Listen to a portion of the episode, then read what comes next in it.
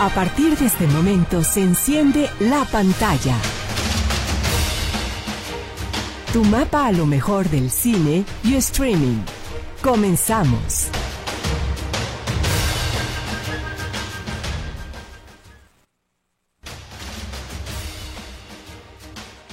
Hola, hola, ¿cómo andan los el humor en los últimos momentos, en las últimas horas de este 2023. Ay, qué drástica me puse. Bienvenido seas, bienvenida seas a la pantalla. Aquí estamos contigo tratando de hacer recomendaciones interesantes, de hacer una evaluación de lo que ha pasado en el cine en este 2023 y le doy la bienvenida a mi compañero y amigo Alfonso Casas de la Peña. Pues eh, bienvenidos a todos, es un placer estar otra vez eh, este sábado con ustedes y es un placer estar con Anita, pues ya cerrando un año más este, aquí en la pantalla. Sábado a sábado. Sábado a sábado. Wow. Eh, dándole recomendaciones y platicando de temas que tienen que ver sobre el cine, la, eh, la televisión, la plataforma, etcétera. Y sobre todo haciendo comunicación efectiva con usted. Eso es lo que a nosotros nos sostiene, nos da como la energía y la vitamina para seguir sábado a sábado tratando de hacer esto. Exactamente, comunicación con usted. Pues empezamos a hacer una evaluación interesante de estos cambios tan, tan fuertes y a veces tan imperceptibles Usted Sí. cuando compra un boleto, va al cine, como que no se da cuenta qué pasó si tanta huelga, qué negociaciones, quién se liberó, quién no se, o sea, hay muchos temas abajo de esto que ha- se ha hecho una actividad hermosa que es ir al cine en pantalla grande. Claro. Y vamos a hablar también, evidentemente, de ya algo que se aproxima, que son los Golden. Globes, que inaugura la temporada de premios, que es muy importante. Eh, ya le daremos el próximo sábado, que es cuando se van a estar empezando a celebrar ya muy cerca de la fecha, pues más favoritos y cosas. Hoy vamos a hablar de las nominaciones y sobre todo vamos a hacer un análisis un poco de por qué tiene tantos problemas el cine, cómo se han metido en este hoyo del que simplemente no logren, no logran salir. Y cómo el dinero de las salas no llegó a las a las A las plataformas. a las plataformas. Se creía que las ¿Qué pasa plataformas- con la pandemia influyó, ya la dejamos atrás. Como dices, la huelga, la pandemia, hay muchas cosas que cambiaron los hábitos de las personas Exacto. para ir al cine. Y hay una cosa que es un error común. Piensas que si el negocio del cine, vamos a dar una cifra como ejemplo nada más, es de mil millones de dólares, por decir algo es mucho más. Cuando se traslada a las plataformas, la gente, ah, esos mil millones se van a trasladar a las plataformas. No, no es así cómo funciona. Y vamos a poner un ejemplo muy claro. Usted recuerda las enciclopedias, la famosa enciclopedia británica. Todo el mundo la teníamos en la sala y la sacudíamos. Exacto, y era un Semana negocio de, de- de miles de millones de dólares. Cuando llega la computadora, cuando llega el Internet y la gente puede meterse Wikipedia. a, Wikipedia, a lo que tú A lo que quieras, la información, ¿para qué quieres una enciclopedia? Entonces, esos miles de millones de dólares que entraban ahí no se fueron A las a plataformas. la Internet, no se fueron a, a nada de eso, se perdieron, se desapareció ese negocio. ¿Qué es lo que está pasando truncó. con las plataformas? No han respondido, salvo Netflix, que es la primera, la que ha aguantado, y aún así tuvo muchos, muchos bandazos, Sí. y las demás plataformas no han funcionado. Eh, siguen gastando mucho dinero. Hulu metió montones de dinero para producir películas y competir en los Oscars y demás. Eh, es algo que también ha hecho Netflix, que también y varias lo han intentado. Pero el caso es que las muchas plataformas están en proceso de desaparición. HBO ya está vendiendo otra vez sus contenidos porque la gente no llega a ellos. Disney también eh, le está yendo mal, no está funcionando. Es un hoyo tremendo lo que lo que tienen en sus películas, eh, el cine, sus plataformas no están la dando. proliferación de producción de contenidos, a mí eso fue lo que me asustó, Poncho. De repente veíamos, perdón que te interrumpa, pero como a mitad de año, este, tú entrabas a Amazon y como una vez hasta te burlaste, si usted tiene los 15 años de su hija, véndaselos a Prime, porque había un, pero imposible de seguirles la pista. o Claro. sea, Y, y ¿De Amazon, dónde sale tanto recurso que no se, que, que no, que no, no se reinvierte, no, no tiene frutos? el- la cosa es, se, se, cambian cosas. Cuando viene esto de las plataformas, todo el mundo dice, ok, antes tardaban tres meses una película, cuando salía seis meses en que salía y iba a las digitales, iba llegando a otro lado. Ahora no, ahora en dos meses, tres meses va a estar en la plataforma. Y la gente dice, ¿por qué voy a ir al cine si en poco tiempo la voy a poder disfrutar completamente en mi casa viéndolo? Entonces, ahí hay una pérdida. La, la epidemia la pandemia tremenda, lo que provocó fue que mucha gente ya grande dijera, no voy al cine. Y se acostumbraron a ver cosas también en plataformas. Entonces el cine no se ha recuperado. Ahorita vamos a ver en taquilla muchas cosas. De hecho, de las películas, de todas las películas con presupuesto de más de 200 millones de dólares hasta entrado diciembre, solo una había recuperado ese dinero y tenía ganancias es un, es un margen. Es alarmante. Es alarmante. Está cambiando y va a seguir cambiando. Las plataformas no es una solución. ¿Por qué? Porque usted no va a estar pagando ocho plataformas para ver películas. De ninguna manera. Es demasiado. Tendrás una, dos, tres. A lo máximo. A lo, máximo. Entonces la gente va. Netflix no hay ningún problema, va a seguir reinando. Incluso ya los demás le están vendiendo contenido. Te doy lo mío para tratar de recuperar dinero y sacarlo. Mi plataforma no funcionó, ni modo, pero a ver cómo puedo generar recursos. Otros que le está yendo muy bien, Amazon, porque Amazon, su negocio es las ventas. Ellos con la pandemia fueron felices porque todo el mundo decía, Amazon, tráeme esto, tráeme lo otro para no salir. Entonces Amazon les fue muy bien. Y el negocio de Amazon... De ventas a domicilio. Ventas. Sí. Entonces ellos ponen también películas en venta y en renta ellos no le pierden. Son las dos que van ganando. Las demás sí han tenido muchos problemas y vamos a ver qué ocurre. Porque el negocio norteamericano por excelencia, que era esto, las películas, las series, ahora está muy fragmentado y está llegando a un nivel internacional muy bueno. Las películas, las series europeas, las asiáticas, las latinoamericanas, las, turcas, están dominando. ¿Sabes qué no pudiste producir por la huelga? lo lamento, los demás siguieron produciendo y siguen entregando productos y la gente se está acostumbrando a ellos.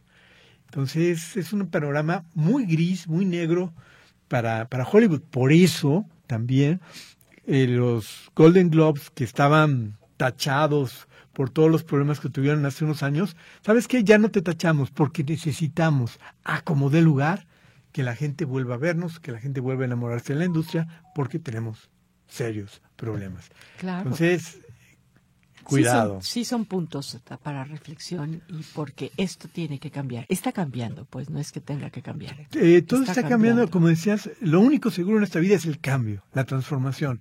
Sí, la famosa frase de Darwin, sobrevive el más apto, no el más fuerte, el más apto. Y el más apto es aquel que puede cambiar. Cuando la realidad se transforma, que es algo que ocurre y ocurrirá siempre, el que es capaz de moverse en ese camino es el que va a sobrevivir.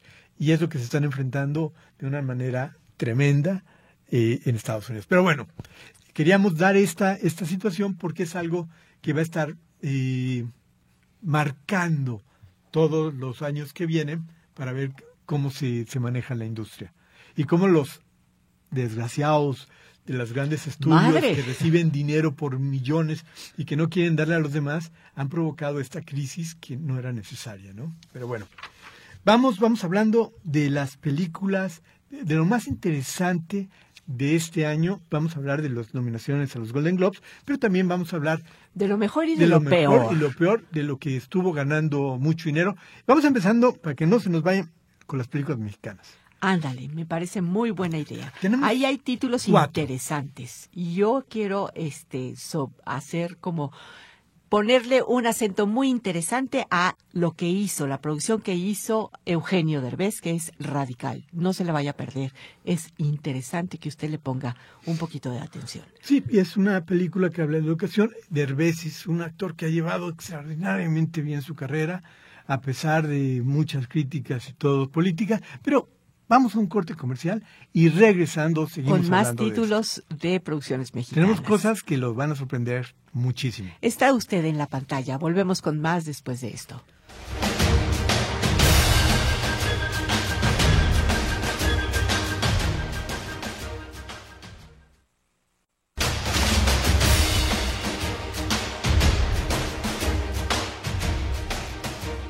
Tal? ¿Sigues ahí? Nosotros sí. Entonces, bienvenido nuevamente a este recuento de lo mejor y de lo peor que pasó a nivel de producción fílmica en el 2023. Somos la pantalla, aquí estamos Alfonso Casas de la Peña. Y Anita García Sancho. Platicándote de producciones mexicanas. Ya hablamos del título Radical con Eugenio Derbez, una propuesta seria basada en hechos reales que tiene que ver con la educación en México. Y se fue hasta los basureros. Ahí, en ese lugar donde casi nadie quiere estar, ahí hay niños y hay vida y hay familias que hay que Claro. educar para transformar no nomás un México, sino para transformar seres humanos que van a transformar México. Sí, es una película que aparte en taquilla le fue muy bien, superó los 200 millones de, de pesos.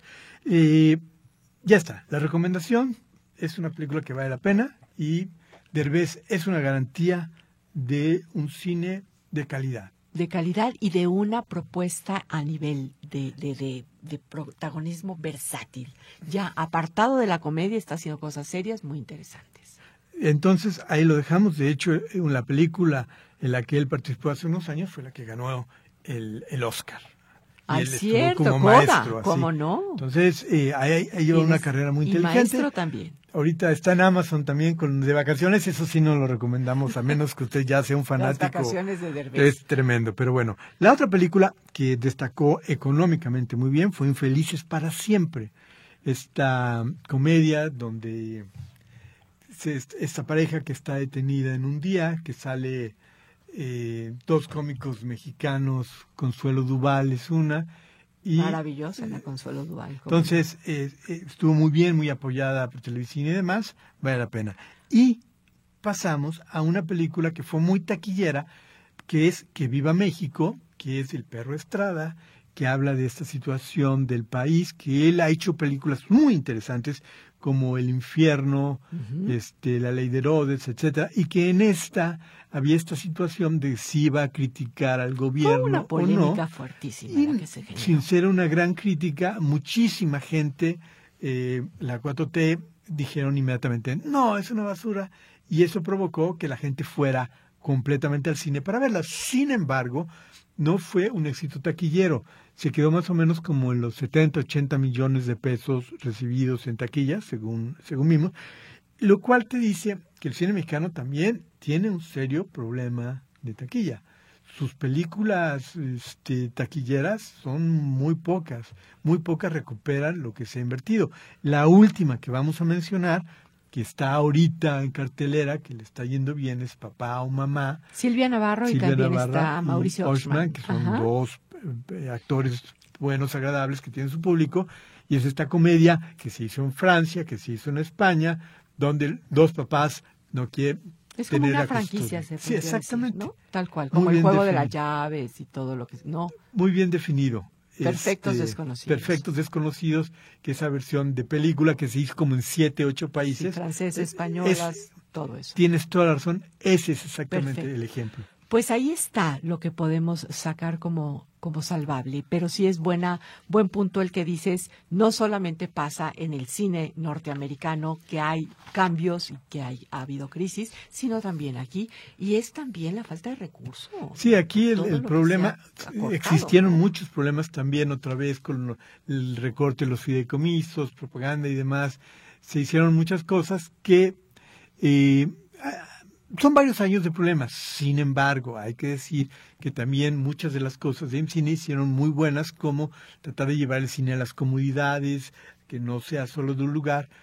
Entonces hay que darle este, a Mariano Varo, siempre tiene una credibilidad enorme como directora, como muchísimas cosas. Nosotros la entrevistamos hace unos años, así que Sí, la sí, conocemos y inteligentísima hay mujer que- y súper comprometida exactamente. con el cine. No hay que caer nada más en ah dijo, en no ver lo malo, sino sino también, tratar de analizar claro, de alguien que conoce profundamente el cine mexicano como tan- como, es ella, ¿no? María Novaro. como Bueno, tenemos que decir lo peor. Se va y se corre con. Y lo peor definitivamente son las películas de superhéroes.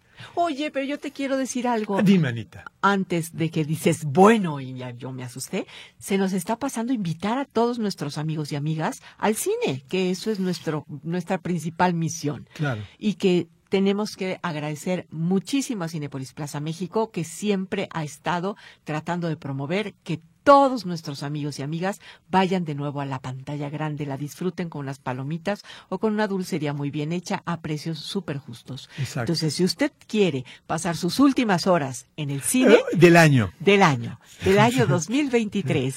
Por favor, lo único que tiene que hacer es acudir a nuestras redes sociales, Facebook en específico. La pantalla, programa de radio, mande un mensaje donde diga yo quiero participar y nos dé su nombre. Nos dé su nombre y nosotros sorteamos y se lo pasamos. Y a los ganadores les daremos un mensaje de ganaste. Claro, y le decimos cómo acudir a los últimos momentos del 2023 para que usted seleccione. los primeros momentos del, 2024, porque no vaya, tiene una duración de una semana. De una semana, no vaya a pensar que, chin, son las 11 de la noche, no llegué.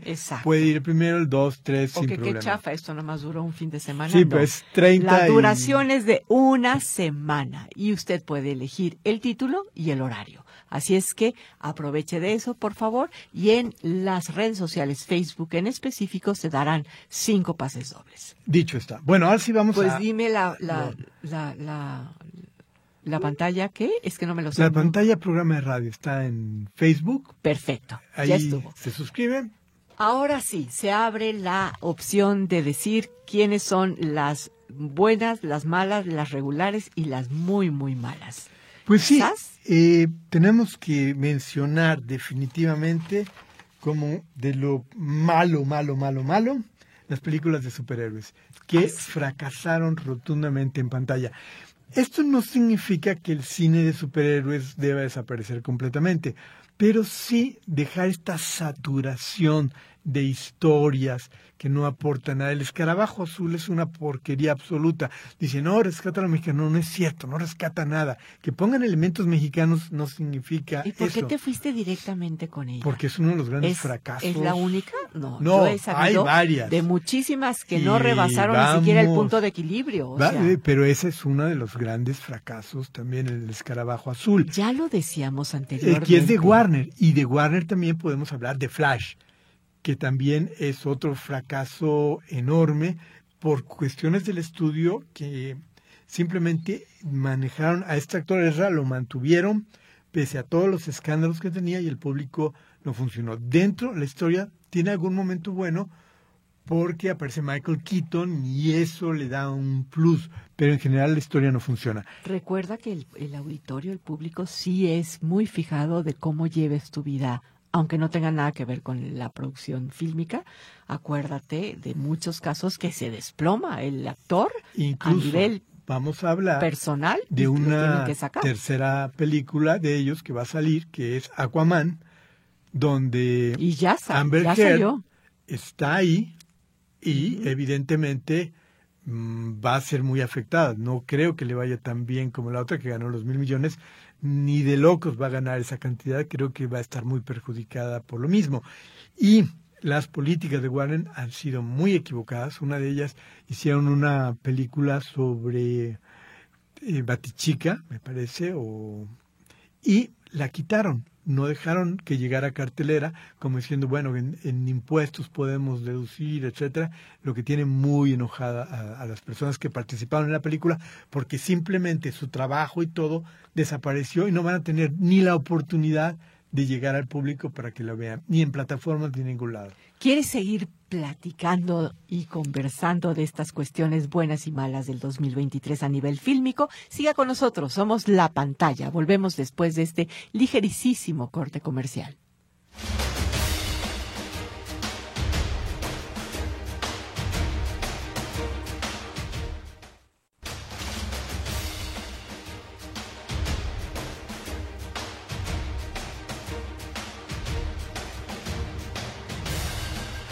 Seguimos aquí en la pantalla. Ojalá que tú también nos acompañes a lo largo de este último programa del 2023. No sin antes agradecerte de verdad tu compañía.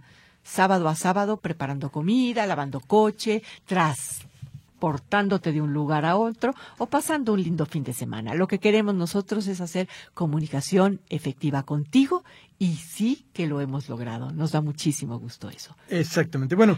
Espérame tantito. Iba a ir a la invitación. Adelante, Anita. Todo es primero dar gracias y después invitarte. Si tienes ganas de irte al cine en los últimos momentos del 2023, lo único que tienes que hacer es reportarte en nuestras redes sociales. Facebook, la pantalla. Programa de radio.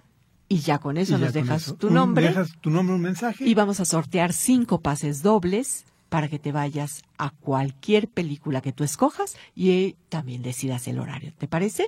Una semana vas a tener para esto. Ahora sí, después de darle gracias a nuestros amigos de Cinepolis, te dejo a ti este el micrófono, Alfonso. Pues eh, lo, que platicábamos, Anita, pues, simplemente lo de Amber Heard le va a pegar a la película de Aquaman. Van a tratar de rearmar, de hacer, porque es eh, vamos, la terquedad de tratar de salvar. ¿Hay alguna película que va a salir en Netflix interesante de con un, nuevos héroes y situaciones eh, que ha salido? Ya la comentaremos un poquito más adelante. ¿No nos puedes dar ni el título? No. Okay.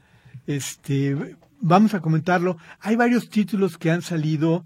Eh, por ejemplo, está Richard, este personaje detective militar, que en las películas lo personificó Tom Cruise, que ahora sí pusieron un actor enorme y fuerte que se parece a Richard Tom Cruise, mide unos 70, es un gran actor, pero no pega como el gran matón, pues. Sí, exactamente. La otra vez te burlaste diciendo solamente si lo trepan en una silla o en una escalera. que, con todo respeto para las escaleras. Bueno, y para la gran carrera de Tom Cruise, que es un eh, actor que ha sabido llevar, aunque tiene algunas cosas con esta iglesia. Mira, lo que sea, de la iglesia y de sus creencias, él mete millones de dólares a la taquilla. Sigue metiendo. Sus producciones son taquilleras, maravillosas. Y viene este siguiente año la segunda parte de Misión Imposible. La primera no le fue tan bien como quisiera. Fue muy afectada también a final de cuentas por la huelga. Le acabó pegando, pero bueno. Y hablando de Disney, bueno, Disney tiene muchos fracasos. Este año le ha ido muy mal. nos comentan cómo recuperan las plataformas dinero, bueno, a través de la renta, de, que, de la mensualidad que pagan de, te suscribes. Exactamente, estamos viendo que algunos de nuestros amigos que nos escuchan nos preguntan, bueno, si ya la mayoría de las personas nos hemos dado cuenta que ya no vamos al cine a ver en pantalla de grande nuestras películas, lo que hacemos es quedarnos en nuestro sillón.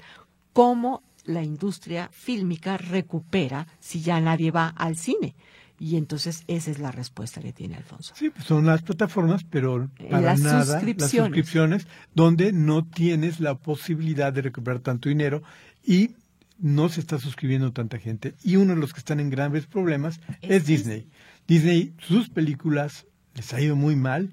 Este año tiene películas que se han quedado a la mitad de lo que ganaban este, en otros años. Vamos a hacer un Wish esta película de las princesas, que era lo mejor que sabía hacer Disney, bueno, pues lo siento, ya no lo saben hacer tan bien porque tuvieron serios, serios problemas.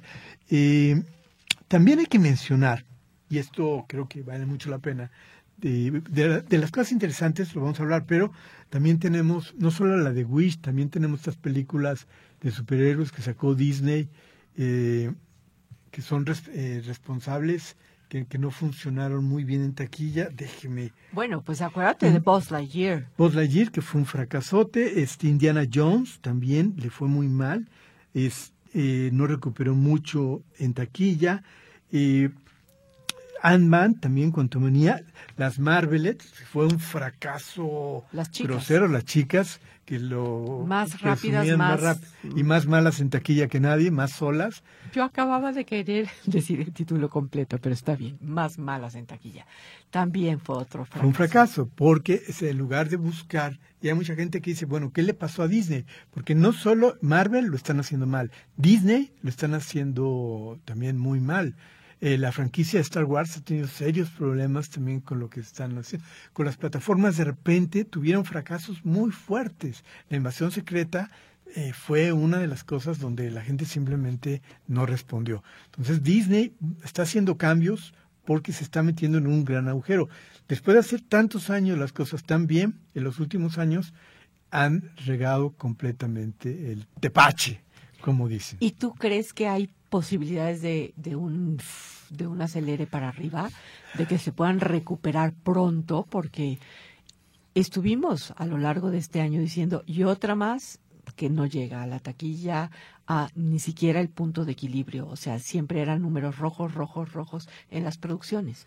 Pues yo creo que no, que no, que no va a ser una salida fácil. Creo que incluso posiblemente Disney termine su campaña, o sea, la plataforma Disney eh, va a tener que hacer incluso cambios, o si no va a desaparecer. O fusiones. o fusiones. Tienen que cambiar muchas cosas, Disney. Están ahorita en un agujero. No creo que el siguiente año lo resuelvan. Normalmente una crisis tiene seis años atrás de cosas, de errores comunes, hasta que empiezan a pegar.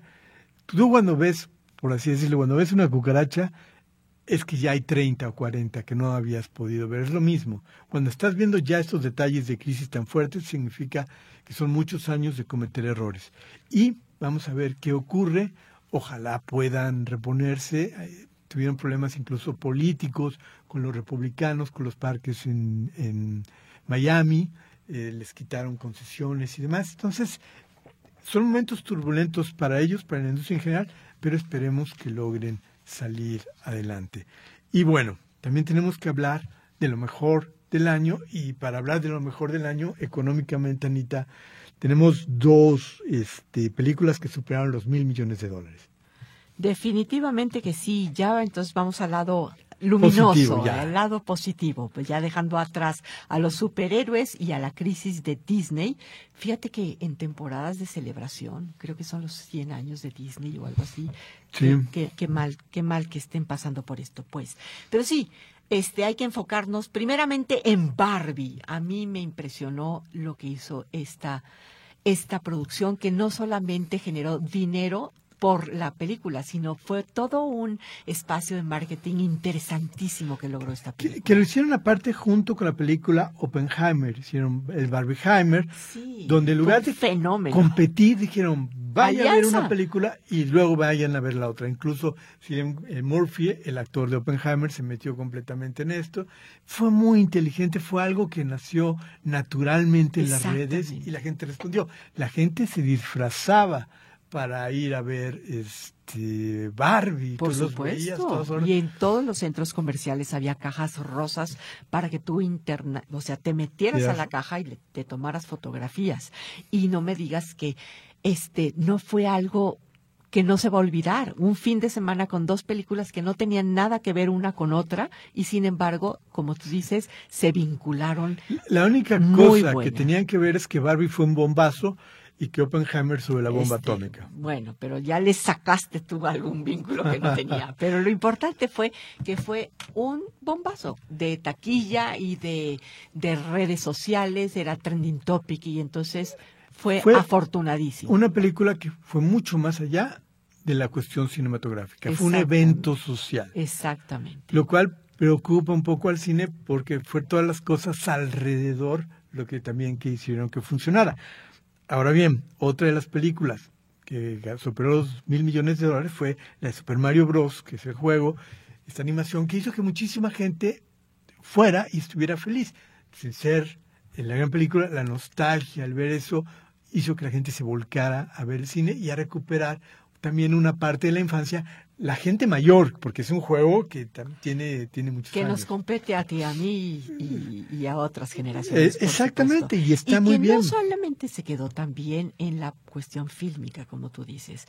Chécate cómo ves en la calle camisetas de Mario Bros, cachuchas de Mario Bros, con disfraces de Halloween de todo el mundo se ponía de Barbie o de Mario Bros. Ahora bien, Genial. ambas películas son este de Warner, de HBO. Y estas películas están ahorita en plataformas con todo bombo y platillo en HBO para que usted las pueda ver. Así que, en, por un lado, lo hicieron muy bien, por un lado, lograron, bueno, la de, me refiero en concreto Super Mario Bros. y la de Barbie, que son las películas que hace que esta, que ellos hayan recuperado dinero.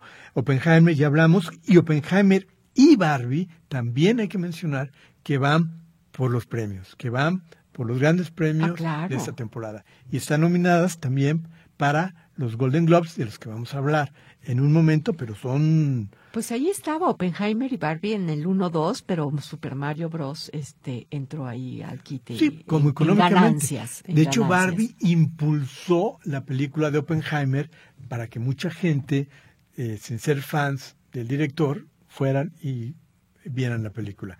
Así que es uno de los eventos más importantes del año, un Mira. logro. Yo escuché padrísimo que entre las familias era, a ver hija, yo te acompaño, el papá diciendo, yo te acompaño a Barbie, pero, como así Tú que tú me acompañas a Oppenheimer. Ay, papá, que lo de la guerra. No, es un trato. Y así veías un montón de parejas de papá e hija en, en, en estas dos Y películas. además es una de las Qué cosas del cine, lo bonito es ir en familia también, poder Por disfrutar supuesto. y todo, creo que eso vale la pena. Y por último, Guardianes de la Galaxia, podemos decir que es una de las grandes películas. Vamos a un Nomás te voy a Dime. decir que fue la película que salvó la honra de los señores este y los héroes en mayas y en, y en licras. Definitivamente, Totalmente. Guardianes de la Galaxia es un hitazo de película de héroes. Sí, Punto. fue lo- no podemos criticarla. Fue impecable. Volvemos. Vamos a tener que hacer un ligerísimo corte comercial, no sin antes volverte a repetir y a invitar que tenemos cinco pases dobles para que lo único que tengas que hacer es dejarnos tu nombre en nuestras redes sociales de Facebook en la pantalla del programa de radio. para que te puedas llevar un pase un, doble. Un pase doble para ir a Cinépolis Plaza México a disfrutar la película que tú quieras, a la hora que quieras. Nosotros le mandamos un mensaje a los ganadores.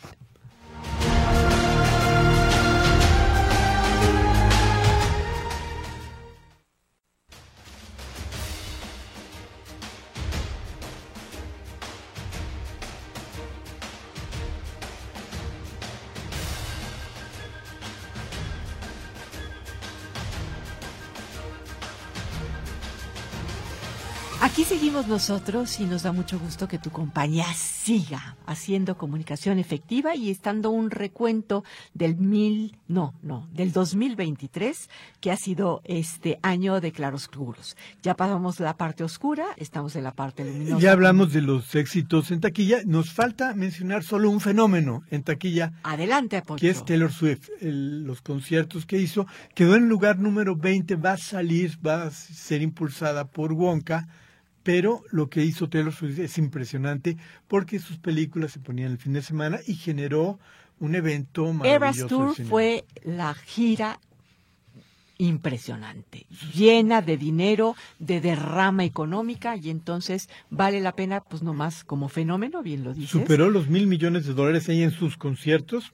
No, es que pasó a ser multibillonaria después de esto o algo así. Es un dato Es- es, impresionante. es lo que impresionante. Y Ajá. mucha gente que nos está escuchando, evidentemente, fueron al cine o fueron a sus conciertos. O y fueron a las dos bien. cosas, claro, por Ahora, supuesto. tenemos que hablar eh, también del- de, los premios, de las películas serias, de las películas que compiten eh, por los premios, y hay cosas muy interesantes. Tenemos, eh, vienen primero los Golden Globes, que curiosamente, como están divididos en mejor película dramática y mejor película de, película de comedia, comedia. o musical, eh, Oppenheimer y Barbie Se divorciaron. no compiten, no Claro. compiten entre sí, lo cual les daría la posibilidad de ganar. eh, Exactamente, de llevárselo. premio.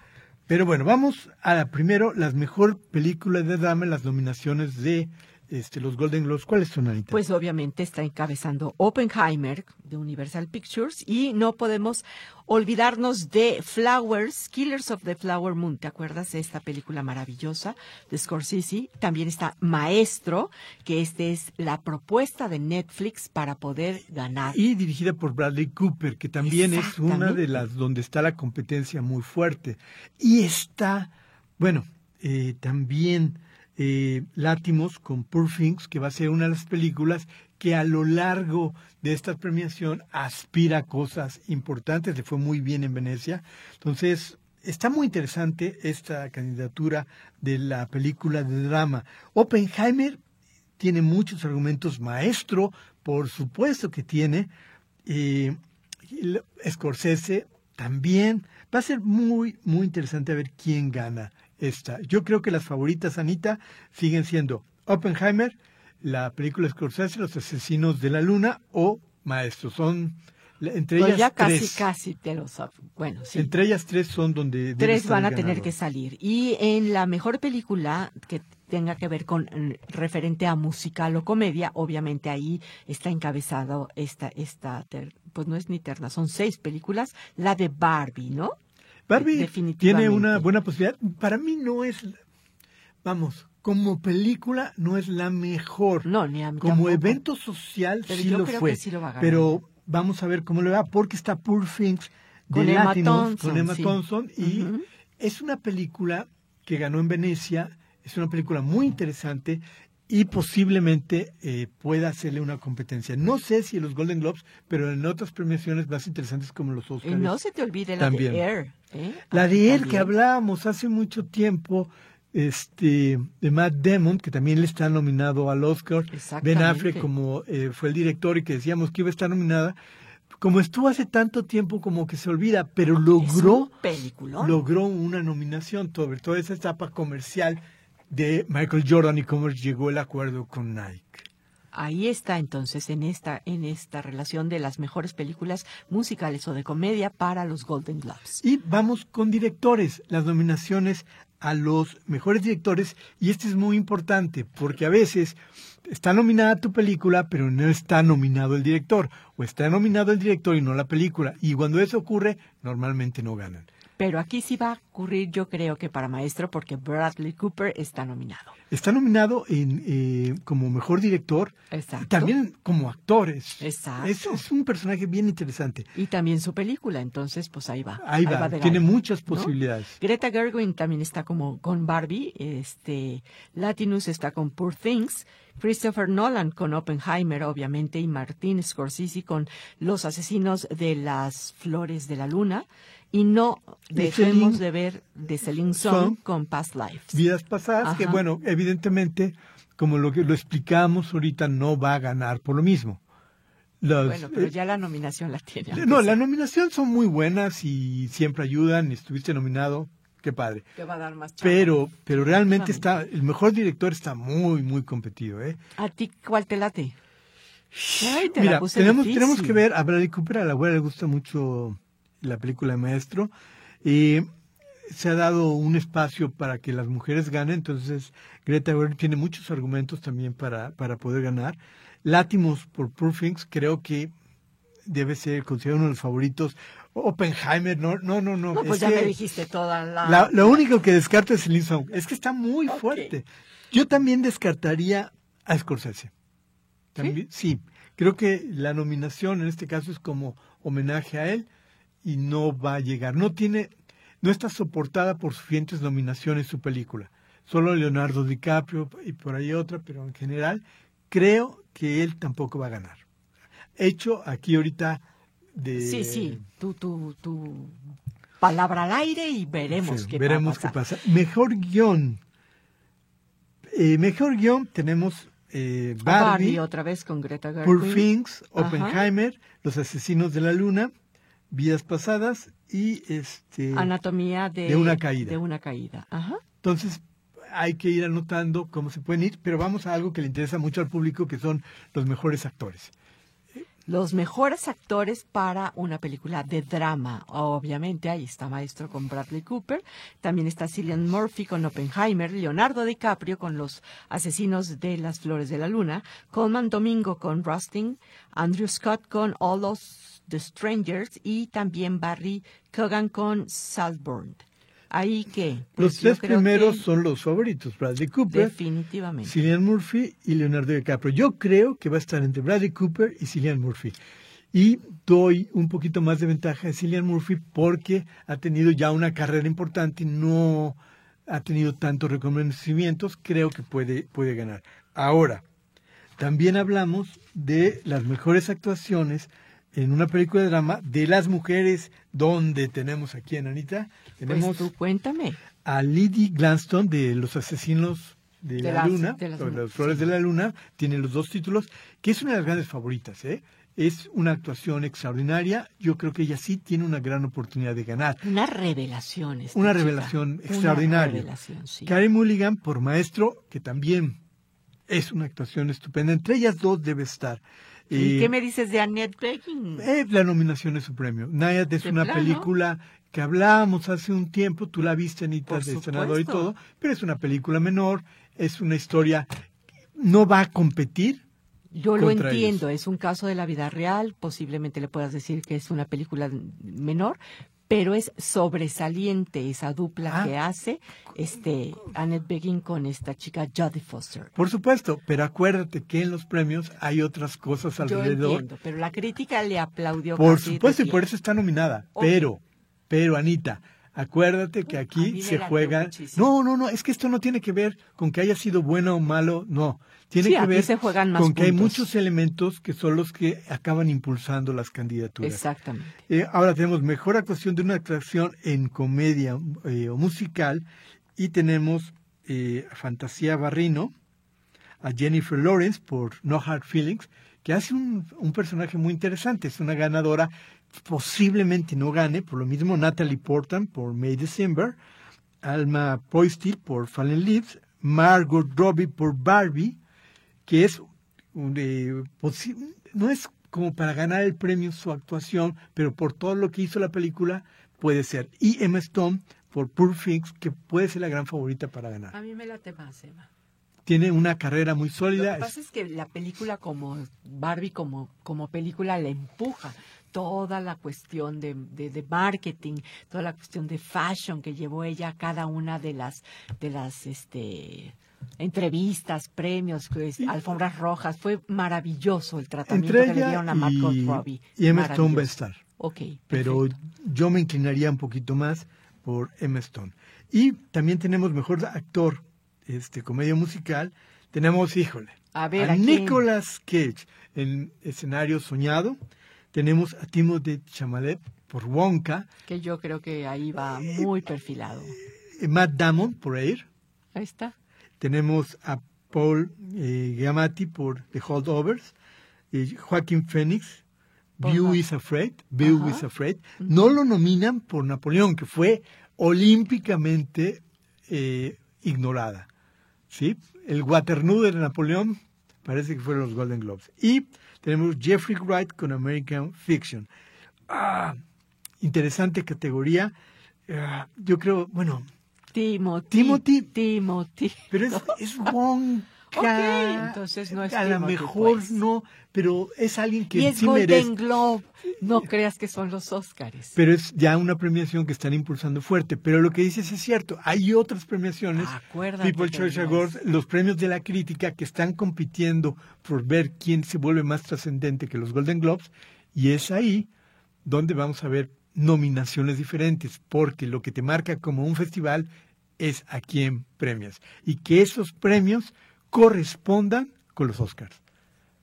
Porque si Sí, es así, ya empiezan a entonces vincularse las empiezan a cosas, vincular. claro. Antes los Golden Globes eran muy vinculados con los Oscars, ahora no tanto. Vamos a ver qué pasa, pero es Y que la también primera tuvieron probadita. sus temporadas malonas los Golden Globes. O sea, tenían que levantarlos a como Y diera están lugar. tratando de levantarlos. Y ahora parece ser que van con todo y muy serios. Nominaron a Tom Cruise para nada, porque Tom Cruise le regresó los Golden Globes después del escándalo. Claro. Entonces, eh, nunca lo iban a nominar. Están buscando nominar a gente importante de la industria para darles premios y volver a tomar relevancia. Así que Pues hay que estar muy pendientes, definitivamente, y estamos ya unos días para que se... unos días el próximo programa, hoy dimos nominaciones un poquito de feeling, ok, pensamos que va por allá. Ya el próximo sábado iremos un poquito más serios en cuanto a las posibilidades de al los criterio ganadores. de, de, de, de ganar. Exacto. Porque las nominaciones ya están hechas, esas Sí. son, ¿no? Esas son. Anita, se nos ha acabado el programa, el último programa del año. Recuerden que el tiempo es lo más maravilloso que tenemos. Ya se nos fue este 2023. ¿Cuál es nuestro más sincero deseo? Que goces tu tiempo y que también lo compartas con tus seres queridos. Preciosos días y momentos. Te abrazamos desde acá. De parte de Jania, de Dani, de Naomi, de David, de la güerita, De Gerardo. De, Gerardo, de Anita García Sancho y de mi parte les deseamos lo mejor, lo mejor para el próximo año que viene. Y nos encontramos el próximo sábado de nuevo. Feliz año nuevo. Por hoy, la pantalla ha llegado a su fin. Hasta la próxima.